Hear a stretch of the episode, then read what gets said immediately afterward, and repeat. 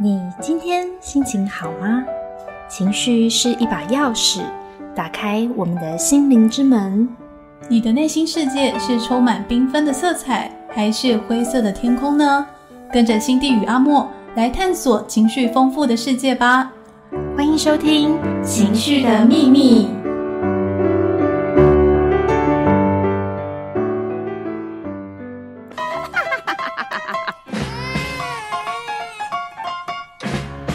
情绪不简单，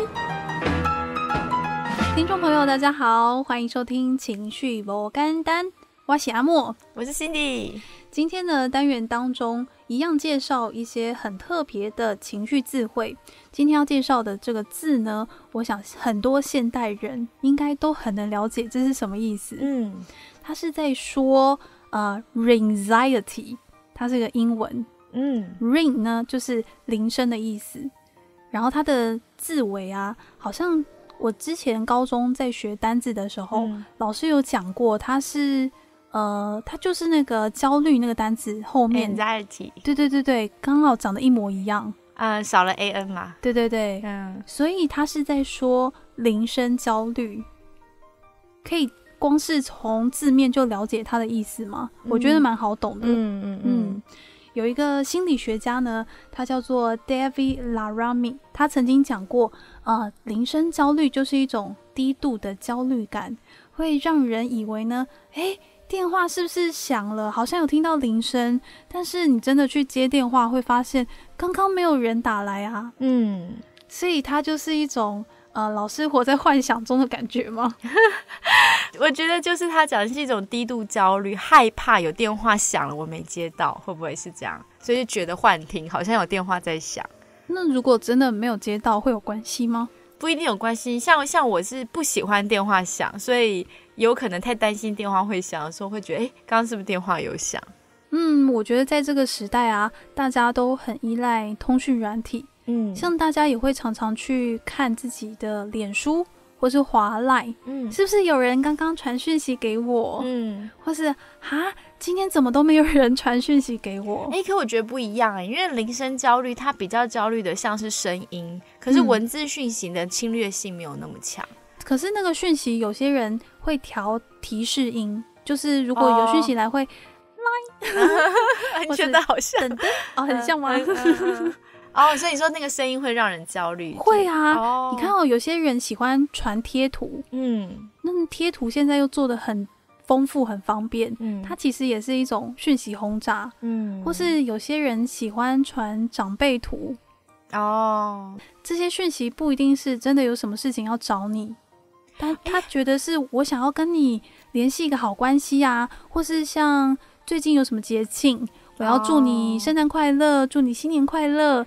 所以就一直来来来，我以为大家会听到这种来很开心哎，觉得哎有人有人就是传讯息给我，因为我的方法是那种会很吵的群主都关静音啊，所以会发出声音的都是好事情，就是我喜欢的朋友或是谁传给我讯息哦，所以你不是你是都打开声音是吗？我因为做广播的关系，我其实很长一段时间 都会在录音室里。那如果说我在播新闻。或是现场直播的时候，突然来，就是尴尬，听众们就会知道说：“哎呀，这个主播你手机没有关哦，不专业。”主管听到了也会：“哎呀，你原来上班的时候讯息还开着。”嗯，哎，你知道有一个英国的心理学家叫 Guy Fielding，他说有百分之十到十五 percent 的成人都有电话焦虑，哎。我觉得其实应该更高，嗯，就是没有办法打电话给别人，觉得讲电话就是一个超级恐怖、压力很大的事情。会，这个我有听同才分享，嗯，我不知道听众朋友你有没有一样的困扰？这些朋友跟我分享，他们宁可很多事情用写电子信件，嗯，或是传电子讯息，他们也不愿意打电话，嗯，会觉得要跟不太熟的人讲电话是一件很有压力的事情。我觉得，嗯，它有分程度。一开始有有不喜欢嘛到觉得很不舒服，然后到最严重就是恐惧症，就是一种 telephone phobia，就是他比较真的就是像恐慌症或焦虑症，觉得就是让他非常的恐惧或焦虑，就是他连试都没有办法试。像我们一般人应该是不舒服，还是该打，有时候工作必要的时候，还是该该联络的时候，我们还是会勉强自己去打一下。对，但是有这种电话恐惧症，是真的没有办法打。所以他只要想到啊，我要打电话，就呼吸困难，或是严重一点，看到电话就昏倒嘛。对，因为他一直逃避做这件事啊。有呃，他的研究是说，百分之二点五的人是到这种封闭啊的程度，就是真的是很恐惧。哇，那为什么会导致这样的状况呢？嗯，当然，心理学家有一些推测说，会不会是曾经有过去有一些创伤经验，比方说，可能曾经有人在电话里跟你对你破口大骂。或是打电话威胁你啊，或是你必须因为接了电话去做不喜欢的事啊，这种的经验就让你把害怕跟恐惧绑在一起了。嗯，对。或许早期的电话恐惧症是这样，但到近代，我觉得像网络这么风行的时候，我认为新一代年轻人的电话恐惧症比较像是被冒犯了个人安全空间的感觉。什么意思？就是我们，你不觉得我们现在如果要找朋友或联系，我们很多都是以文字。就解决这件事情。对对，我传个讯息，嗨，你有空吗？什么就可以聊联系上了。所以当突然有个电话要打来，这个人一定不是平常会跟你联系的朋友哦，他不是推销的呢，就是呃有什么重大事情必须要要电话要打来，所以会有未知的恐惧。哎，会会会，我觉得比较像是这样子。我可以分享一个最近遇到的例子。好啊好啊，就是突然有一天我上班的时候接到一通陌生来电。我就接起来，然后我下意识觉得他一定是推销电话，嗯，所以我的语气就很凶。我说：“喂，请问哪里找？”嗯，然后后来我发现，哎呀，这其实是一个工关于工作的电话，他 就需要很客气，所以就很尴尬。然后因为对方就是听到我语气这么凶。他，我觉得他态度很好，他就是很好声好气告诉我他的来意，嗯，然后我就赶快修正我的语气，就说哦，是原来是谁谁谁，哦，然后就好好的跟他聊工作。我觉得听众朋友应该也有发生过这样子的状况，对，所以代表说，其实我们接电话的时候，我们必须带上一种所谓的角色面具，嗯，就是面对其他人的面具。比方说，打来的人可能是我必须尊敬他的，我就必须预备好这样的口气跟这样的心情跟他对话，因为电话是突然来的嘛。我们常常在围之后不知道对方是谁，那个瞬间要反应，有时候会反应不过来。我猜这是造成我们比较不愿意。去接这个电话的时候，因为你不觉得有时候在跟人家传简讯，有时候我们会可能会打说啊哈哈好好笑，其实自己并没有笑，或是打了很多哈哈哈或者笑脸笑脸。对，但其实心情不需要真的这么这么高昂，就是我们其实那个控制权是在我们自己身上。对，对我确实觉得这件事不错，但是我可以用更 nice 的口吻回应对方。嗯，但我不需要真的好像勉强自己，如果是面对面，我还真的必须。就是你知道身心灵都投入嘛，我要表表达很好笑，我就要真的就是投入，要花比较多的心力。可是传文字就不需要花这么多心力，所以是比较舒服的方式。哎，哦，而且声音啊是很不能隐藏情绪的一个媒介。嗯，如果你没有受过声音的训练，你现在心情不好跟别人讲电话，我觉得不管你怎么样去调整你的语气，对方好像可都可以感受到你的状态。哎。嗯，那其实我们在广播节目跟听众朋友说话的时候，听众朋友应该有感觉，我们今天比较有精神，或是比较疲倦吗？可以啊，因为声音如果累累的，听起来也会比较嗯紧吧，就是它可以听出一个人的身体状态。嗯嗯，所以说像 Cindy 刚刚讲的，如果是用文字传讯息，好像比较有空间调整，就是我要用一个很好的方式回应对方。然后如果是一定要讲电话。就会很有压力，那个压力感，我的朋友跟我分享，他说你会被迫开口，因为现代人不太喜欢开口讲话，嗯，觉得说为什么不能传文字讯息就好了？我觉得比较就是像刚刚说的，有的时候那个心理的能量没有那么高，会觉得不见得现在适合讲电话。嗯，我觉得其实讲电话有的时候你要寒暄啊，你要前言后语啊。可有时候文字讯息可以很简略，就是把事情交代一下，因为不可能打很多字嘛。我有朋友，我有个朋友是他很喜欢录音。就是可能比方说用讯息，但他就录他的声音讯息给我，然后但我觉得很困扰。我觉得有时候听别人，就像你讲的，因为他的声音也代表他的状态、他的情绪，那他可能是有很有情绪的时候他录音，但对我来说，我要听那些录音就非常耗损我的能量。也有可能那种录音又表达是单方面的，在他在丢情绪过来，所以我们不是互动式的在 在在在对话，所以那种感觉真的是特别觉得情绪是哦，听完真的是觉得自己的力量都没有了哦。所以今天分享的这个情绪智慧呢，呃，它就代表一种铃声焦虑 （anxiety），对，它也是代表了文化。有些人喜欢用文字去跟别人。沟通聊天，有些人呢喜欢透过讲电话。对，不同的世代文化差异。对，我想不管你喜欢哪一种，我们都还是要尊重别人喜欢的。嗯嗯，如果他就是不想要讲电话，就不要逼迫他一定要跟你讲电话。是，好的，那今天的分享就先到这里喽，谢谢 Cindy，谢谢阿莫。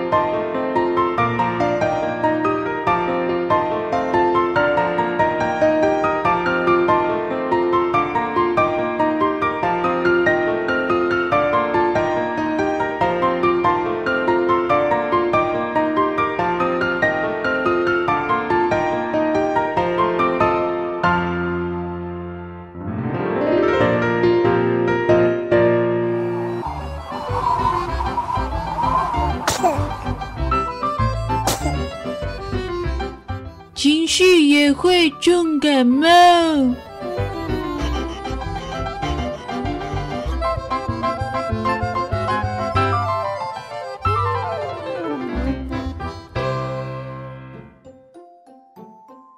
欢迎来到单元，情绪也会重感冒。我是阿莫，我是 Cindy。上次呢，有请 Cindy 分享有没有什么资源，让听众朋友知道怎么样让自己更快乐啊？我记得 Cindy 提到正向心理学，你说正向心理学不是在鼓吹说凡事只能看正面，是用科学研究的方式找出人会快乐秘诀到底是什么？嗯，那我们今天就要跟大家来分享啊！我很喜欢正向心理学，一来呢，它是蛮重视实证研究的数据。就是不是这个心理学大师说了算，而是真的是有一些研究的数据可以看到它有效或没效。二来呢，我觉得它其实可以说是心理学的一个里程碑。因为以前心理学的研究关注的是怎么治疗异常的状况，呃，有一些心理疾病啊，或者是你可能需要呃治疗忧郁症啊、精神分裂症啊，或者酗酒啊，你有一些生活困扰，就是需要治疗型的。嗯，现在的科学因为已经很进步了嘛，而且对大脑有很多的研究，所以已经可以很精确的知道怎么治疗这些疾病。正向心理学之父叫做马丁沙尼文，他就指出说，他觉得这些治疗比较像是帮助人脱离生命痛苦的状态。嗯，可是生命最主要的目的应该不只是脱离痛苦，而是要找出生命的意义。哦，嗯，很多那个年轻朋友们，嗯，都喜欢问为什么我要活着。对，是，所以他就很关注这一点。自从正向心理学之后，人们就开始更关心心理健康的议题。嗯，了解说，其实，哎，我们人的心智运作是有一定的规则的。比方说，碰到打击啊，或是一些特定环境的影响，都可能失去正常功能。嗯，所以好像谁都有可能变成神经病。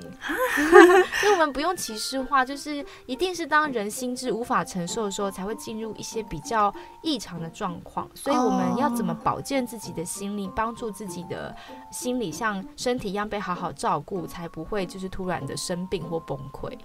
听起来以前的心理学都是在讨论或是关注人到底哪里有问题，那现在的心理学比较是研究人哪里对了。嗯，怎么样可以最健康，对不对？嗯，所以其实正向心理学的概念跟理论，它就是偏重研究个人的长处，然后它很强调怎么样建立正面的情绪和品格。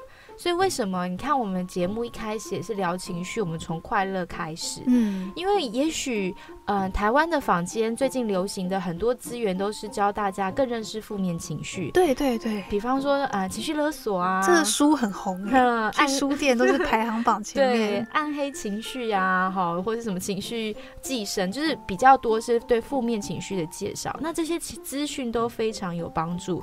可是，嗯，我觉得如果我们要知道快乐的原则，才会知道人生该怎么样的活着。嗯，所以我们不只要认识负面，我们可能也很需要。认识正面的情绪要怎么样培养？那正向心理学有没有什么理论是可以真的用在生活当中？哦，有，他们当中呢，呃，Seliman 有提出过一个想要健全人生，就是他很强调，他讲出一个词叫 well being。well being，嗯，我们想要活出一个丰盛的，就是生命的时候，他觉得有五个条件，我觉得让大家参考一下，还不错哦。哦，听起来非常的有意思。如果真的符合这些条件，人生真的会比较幸福快乐吗？那我们来听 Cindy 分享。好啊，大家可以一起想一想，你是不是同意？你也可以不同意。但如果同意的话，可能我们今天有机会学习这五个条件的话，都能够对我们有所帮助。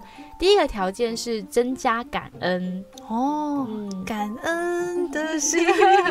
OK，研究有发现，常感恩的人啊，他的幸福感。会高出旁人百分之二十五哦，这么多？哦对，所以其实用感恩带出来的人生观，就是会用比较正向的观点去看自己的过去和未来，比较能支持自己哦。所以即使是发生一些不是那么开心或顺利的事情，你用感恩的心去看，或许会好过一点。嗯，达赖喇嘛也说过一句话，他说：“满足或是不开心的感觉，很少取决于我们的绝对状态。”也就是外在的事情到底是怎么样，而是取决于我们对情况的看法，看你如何看待事情的眼光。嗯，我有看过一个研究，它是让一组人每个星期写五件感恩的事情，连续十个星期，然后另外一组人他是每个星期写五件不开心的事，还有一组呢是中立组，可能就是都可以写，或是随便你写什么。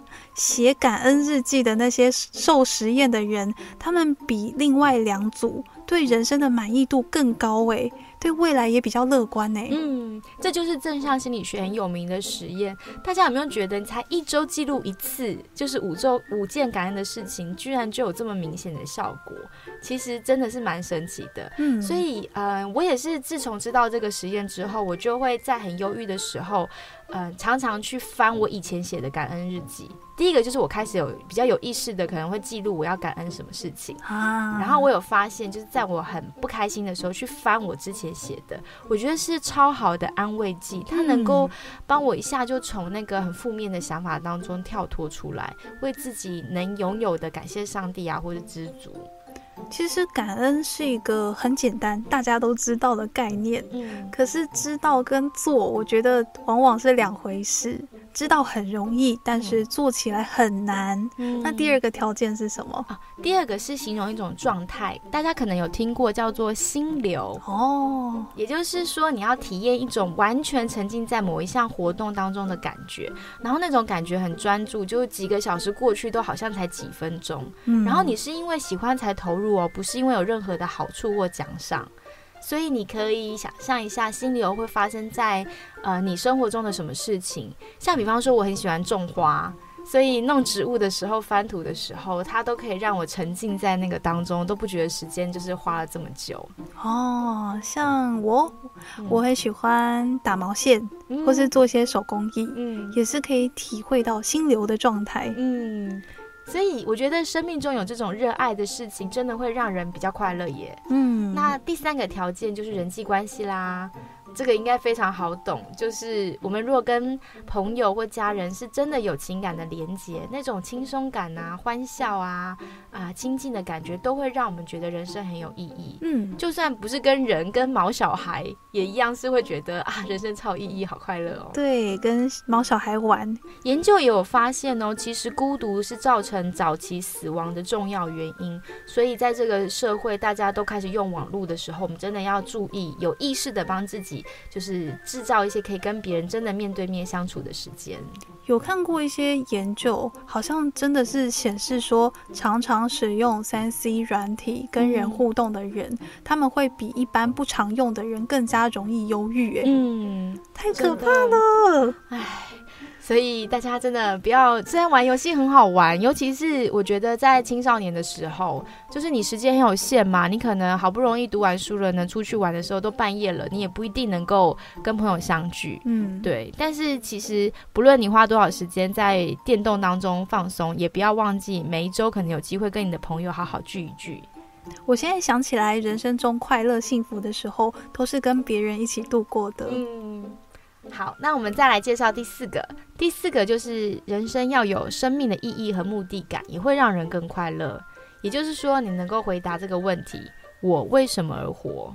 我觉得这个问题真的是有点难。但是我听过很多国中生跟高中生，他们会问我这个问题。耶，嗯，他们会想要知道说，哎，在这个阶段，好像对自己还不是那么了解，然后也会想知道为什么我会在这里。我我活着要做什么？真的不太容易有答案。那如果听众朋友可以问问看自己这个问题，你有一些答案，欢迎跟我们分享。什么事情是可以让你觉得哦活力充沛，可以触动到你？那如果你暂时没有答案也没关系，因为意义感呢之所以重要，就是。它不是随随便便就能想到的答案。嗯，真的不要心急，鼓励大家都大胆去探索。很多事情呢，不是我们脑袋瓜子想了就能明白，有的时候是体验过后才会知道的。我觉得现代人有一种，因为太容易从网络上得到知识，所以就会有一种好像我知道我就已经懂那是什么的感觉。哦，但实际上不一定真正经验过啊。所以，即便你脑中有那些想象，可能还是会有一种空虚感，不见得能说服。服自己，那探索自己到底，嗯，活着的意义是什么？有时候真的需要很多经验的累积。嗯，所以如果听众朋友，你还很年轻，或是你常常问自己为什么我要活着这样的问题还没有答案，真的不用心急哦。可能是因为还没有经历够多的事情，没有足够的体验，给你一个很好的答案。那如果你不知道要怎么样探索新的领域，我觉得可以从认识新的人开始，认识新朋友。好朋友呢，可以增广你的见闻，也许他会的东西你不会。那剩下最后一个，请 Cindy 为我们介绍。好的，最后一个就是成就感，其实跟刚刚那个为什么而活很有关系。你有没有觉得？哦。就是当你把你的精力投注到到你跟你价值观相符的事情，你觉得做这件事会让你活得很有意义，然后你确实也得到一些 feedback 的时候，这时候就会很有成就感，你会觉得自己有所作作为，会让人就是很有满足感。哎，真的哎。所以，懂得为自己鼓掌是一件非常重要的事情。嗯，好像在文化当中也是会强调说，哦，你要胜不骄，败不馁，要享受成就感。有时候会让人觉得小小的罪恶。嗯，我又想到要练习肯定自己，有一个方法，嗯，就是找一些客观的事实，因为像我的个性。肯定自己的话，我会一直怀疑这是真的吗？嗯，所以如果有客观的事实，例如我考试上次八十分，这次哇九十五分呢，有进步了，这是真的进步啊！它不是一个我自己自我感觉良好，嗯，那我就可以说服我自己了。嗯，好的，这就是嗯、呃、Seligman 对拥有一个健全幸福人生的观点，不知道听众朋友同不同意呢？希望让大家有一点收获哦。那听众朋友，谢谢你跟着我们的思路，让我们一起肯定自己，也谢谢你自己愿意花时间认真的了解要怎么样照顾你自己。